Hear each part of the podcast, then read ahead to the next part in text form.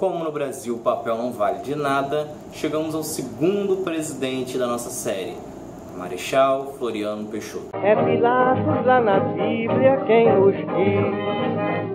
E também faleceu por ter pescoço o infeliz autor da guilhotina de Paris.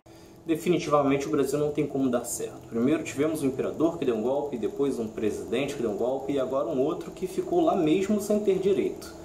É, isso porque o Marechal Deodoro ele foi eleito em 1891 e ele tinha que ficar pelo menos dois anos do seu mandato para que o seu vice assumisse.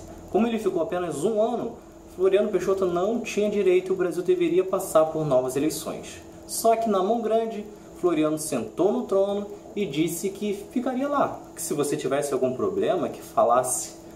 E algumas pessoas falaram e foram presas, mortas ou tiveram que sair do país. Ou seja, Floriano conseguiu ser ainda mais ditador que Deodoro. Por mais que, o Congresso tenha voltado com ele, é, ele não permitiu que as pessoas exigissem a lei, que era tivesse uma nova eleição para que enfim conhecêssemos um novo presidente. Só que ao menos nem tudo foi trágico.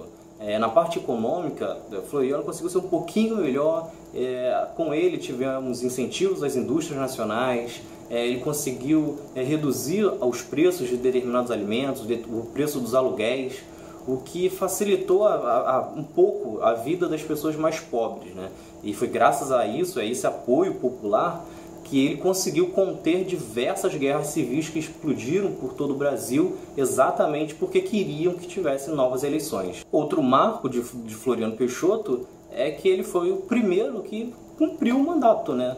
É, se Dom Pedro I é, teve que sair daqui meio que fugido por causa das pressões, é, Dom Pedro II foi expulso pela, pelos militares, é, o, o, Marechal Deodoro ele também teve que renunciar por causa da pressão. Floriano Peixoto não, ele com, conseguiu cumprir todo o mandato, saindo apenas em 1894. No próximo vídeo falaremos de Prudente de Moraes e seguiremos a ordem cronológica dos nossos presidentes. Se você estiver gostando, não deixa de se inscrever e ativa as notificações porque vem mais história por aí.